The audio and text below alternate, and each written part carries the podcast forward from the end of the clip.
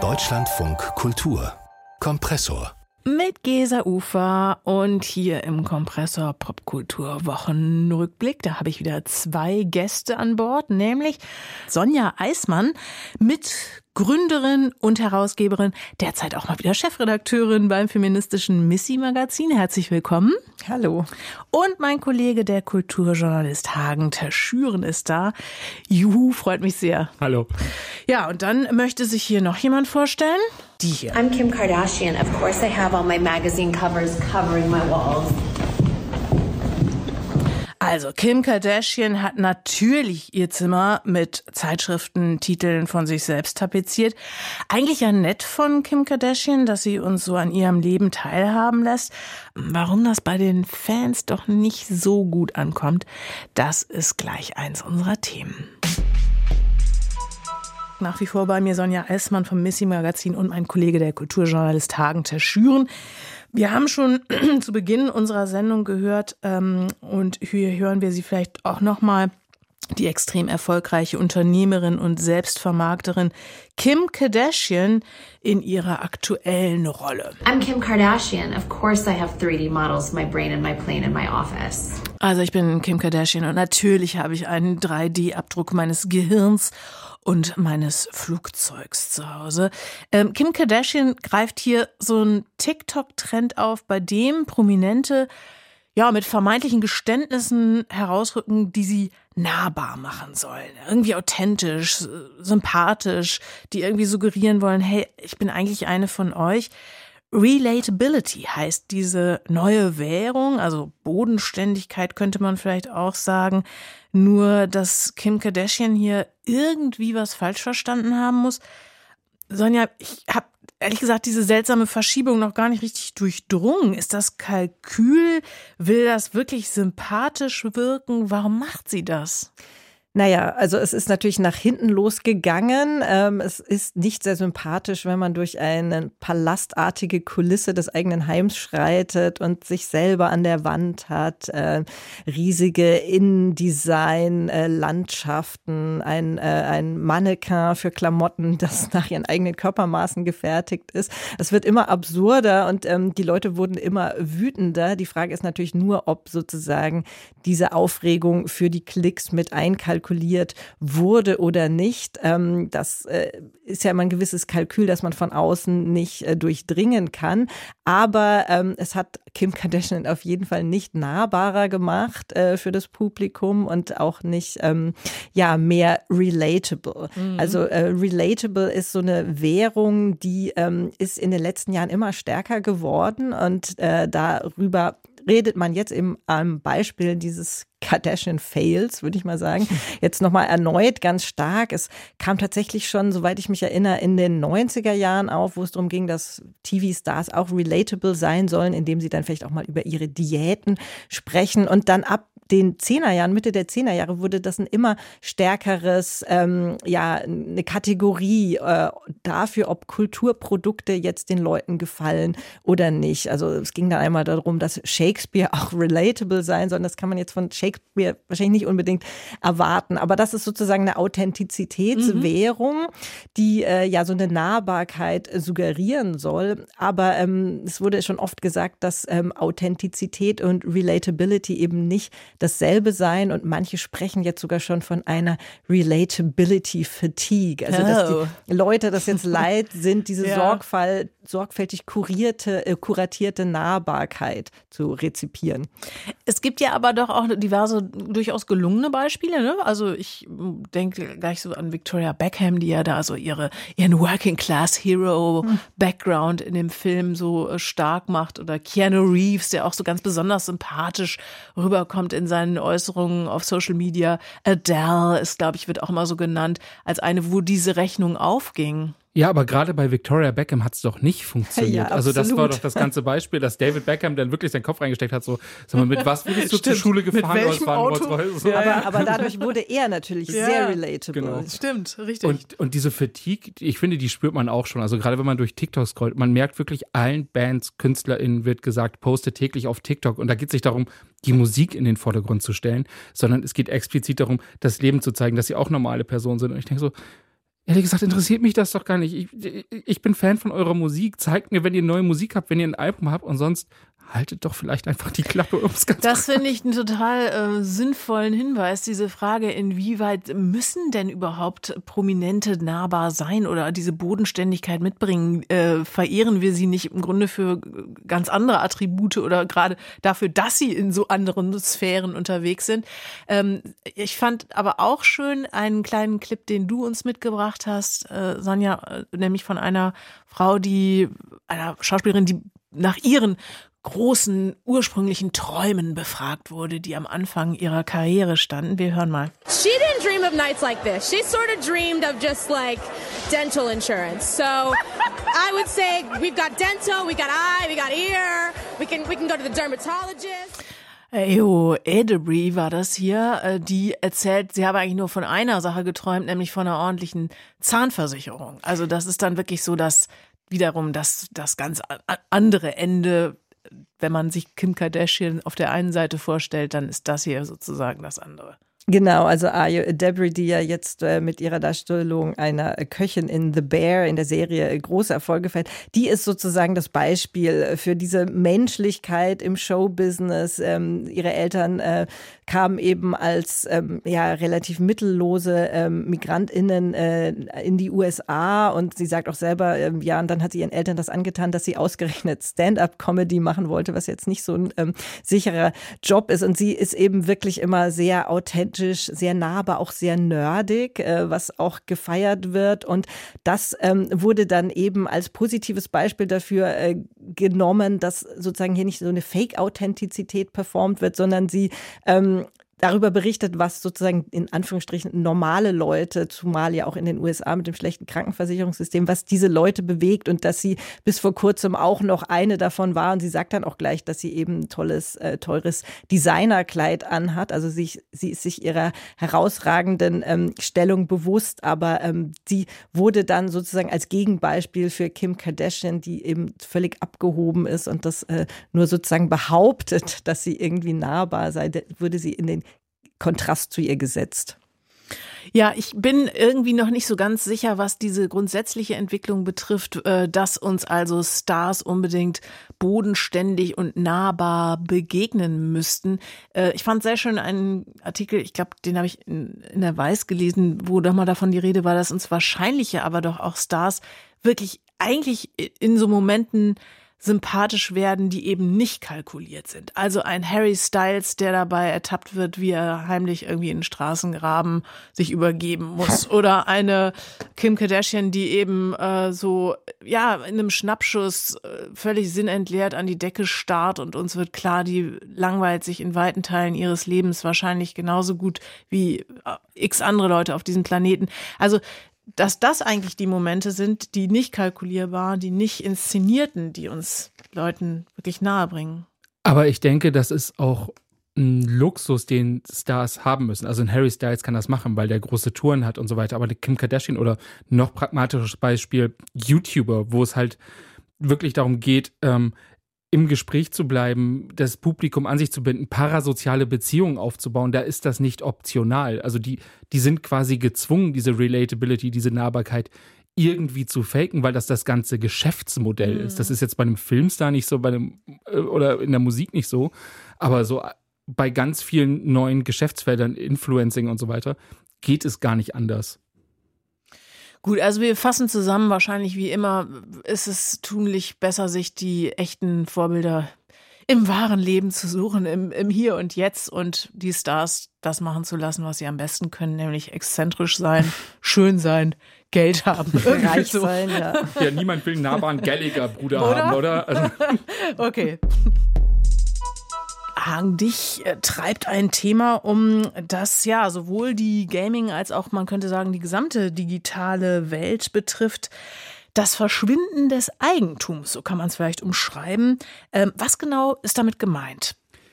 Also es geht darum, dass wir ja immer mehr Abo-Dienste haben, Spotify, Netflix, auf der Spieleseite gibt es den Game Pass von Xbox, PlayStation Plus, Apple Arcade. Also es gibt diverse Abo-Dienste und man hat dann nur noch die Sachen, die halt gerade in dem Angebot sind und man bezahlt sein Abo weiter und weiter und die Sachen in dem Angebot werden regelmäßig ausgetauscht und wenn man was gucken will, was da mal war und jetzt nicht mehr da ist, hat man halt Pech gehabt, weil man besitzt es nicht. Also der digitale Besitz geht weg und das ist letzte Woche nochmal so ein bisschen aufgekocht, als Philippe Tremblay von Ubisoft, das ist so ein großer Spielehersteller, gesagt hat, man müsse sich einfach mal dran gewöhnen, dass man Spiele in Zukunft halt auch einfach nicht mehr besitzen wird.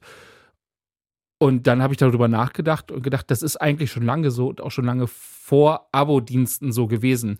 Weil, ähm, wenn wir jetzt zum Beispiel damals bei iTunes Musik gekauft haben oder es gab von letztem auf diesen Jahr gab es das große Beispiel, wenn man sich auf der PlayStation Folgen von Mythbusters dieser Serie gekauft hat, dann hat Sony die Lizenz nicht verlängert, dass sie das verkaufen dürfen. Und nicht nur das, die haben gesagt, ja, ihr könnt das dann auch nicht mehr auf eurer PlayStation gucken, obwohl ihr das gekauft habt. Nicht ja. gemietet, sondern gekauft habt, weil Sony die Lizenz nicht verlängert hat. Das gab dann großen Ärger, sie haben das rückgängig gemacht, man kann es jetzt noch gucken.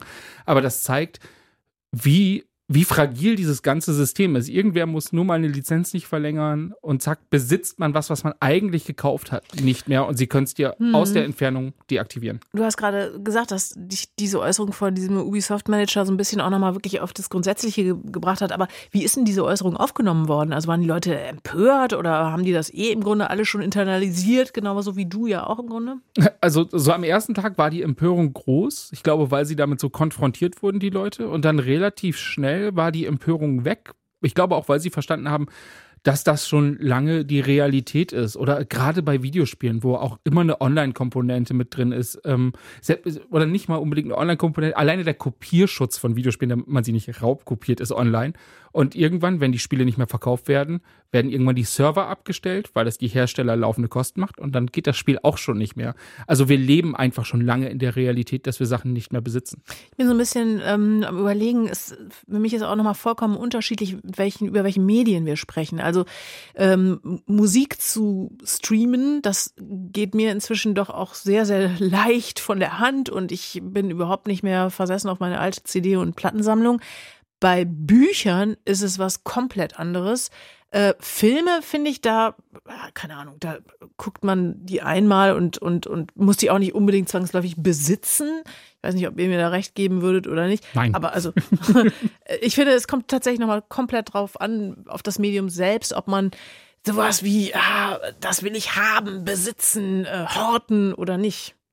Na, ich erinnere mich auch noch, als dann die Leute ganz beseelt vom Fortschritt vom Vinyl auf die CDs umgestiegen sind. Da haben dann bekannt ihre ganzen Vinyls einfach verschrottet, weil die äh, neue äh, CD war da und haben sich dann später sehr geärgert und alles nochmal nachgekauft. Bei DVDs war es auch so, die hat man zuerst äh, eifersüchtig gehütet und in eigene Regale gestellt und mittlerweile ähm, kenne ich eigentlich kaum mehr Wohnungen, außer ja wahrscheinlich Boomer-Wohnungen, wo die dann noch on Display sind. Also das mhm. versteckt man dann auch eher. Das ist irgendwie kein libidinös aufgeladenes Sammler, Sammlerin-Objekt mhm. mehr. Aber tatsächlich ist das bei Büchern mh, mm, bei vielen ja doch anders. Also es ist natürlich klar, so eine Bildungsbürger-Tapete, die man dann auch während der Pandemie ganz oft begutachtet, begutachtet hat bei irgendwelchen Zoom-Sitzungen. Da gab es auch wissenschaftliche Artikel darüber, was das jetzt bedeutet, wie die Leute ihr Bücherregal äh, da zeigen. Und es gibt jetzt tatsächlich auch unter jungen Leuten einen neuen äh, Einrichtungstrend, der gerade heiß diskutiert wurde, auch in der New York Times. Times. Äh, und zwar heißt der Bookshelf Wealth. Und da ähm, geht es darum, dass Bücher eigentlich auch nur sozusagen ein Lifestyle-Innendekorationselement werden dann aber auch wieder authentisch wirken sollen. Also da haben wir wieder diese Relatability-Frage. Ja also da erklärt dann so eine mit 20er ähm, äh, in Einrichtungsinfluencerin den Leuten, dass die Bücher sorgfältig kuratiert sein müssen und sie sollen sogar auch noch gelesen sein. Ja? Also Ach, das soll man bitte auch noch sehen. Interessant, äh, geht total in eins mit meiner Beobachtung von der letzten Frankfurter Buchmesse, wo die längste Schlange vor einem äh, Anbieter war, der so ganz äh, exklusive Buchschnitte anbietet, wo nämlich dann die ganzen Booktalker äh, sich eindecken und dann wiederum ja auch diese digitale Form irgendwie befüllen mit schönem, materialisiertem Buch ganz am Ende. Aber das, ja, Hagen. Ich denke auch, da, da finde ich halt aber auch spannend, dass das immer die Medien sind, mit denen man selber so eine emotionale Verbindung hat. Zum Beispiel physische Bücher geben mir nichts. Ich habe keine mehr, ich lese das auf dem E-Reader und selbst da kaufe ich die selten, sondern das ist mit der äh, Bibliothek verbunden. Ich kann die leihen. Warum das Geld dafür ausgeben? Dafür habe ich eine riesige Plattensammlung zu Hause, weil Schallplatten ja genauso zurückgekommen sind. Und auch die sind so natürlich im Raum, dass man sie sieht, weil ich denke, oh, das Cover ist doch schön, das funktioniert wie ein Bild. Aber natürlich ist das auch ein Signal, was man immer nach außen sendet. Ich würde noch mal gerne zurückkommen zu dieser mh, mm, Tatsache, dass es dann ja irgendwie dann tendenziell doch immer weniger Eigentum im eigentlichen Sinne gibt mit der fortschreitenden Digitalisierung. Ähm, empfindet ihr das als, tja, vielleicht Entlastung, also als eine Form von weniger Ballast im Alltag oder ist das bedrohlich für euch? Also ich denke nur gerade selber, wenn ich mir überlege, was ich alles an Abos habe für meine Dropbox, meine ganzen Clouds, äh, für ich weiß nicht was alles, wo meine Daten, Fotos, das alles gespeichert sind und die Vorstellung, diese Abos oder die Daten verschwinden, wenn wahlweise das Abo nicht mehr bedient wird oder der Anbieter vielleicht pleite geht oder meine Hardware nicht mehr in der Lage ist, äh, irgendwie sich das neue System aufzuspielen, das wäre ja verheerend. Das ist verheerend und das sind auch Sachen, die wir jetzt schon beobachten können, nämlich zum Beispiel mit dem Trend von weg von der Videothek hin zu Netflix. Die Auswahl, die Netflix hat, ist geringer als das, was eine Dorfvideothek hatte. Die Auswahl an Sachen, die man sich leihen kann, weil die haben halt nur die Lizenzen, die müssen sie immer bezahlen, immer erneuern. Während so eine Dorfvideothek hat sich einmal die Sachen gekauft und die waren für immer da. Das heißt, wir merken jetzt schon das Verschwinden der Auswahl, der Zugang zu Sachen, die wir haben. Und das wird immer mehr. Also ich weiß nicht, wie es euch geht, aber diese Abos sind auch so viel, dass ich mir auch gar nicht die alle mehr gleichzeitig leisten kann. Allerdings, ja. Ja, ich habe diese Abos, nutze sie aber nicht. Meine Kinder nutzen die rege. Und ähm, genau, ich denke, ich spüre immer so einen gewissen Neid, wenn ich diese sorgfältig kuratierten, sehr leeren Wohnungen von äh, Gen Z-Menschen sehe, wo dann eben eine große Pflanze drin hm. steht und dann noch eine schöne Vase. Und ich frage mich immer, wie machen die das? Weil ich eben dann doch eher so eine libidinöse Bindung an meine Objekte, vor allem eben auch an sowas wie Bücher oder mhm.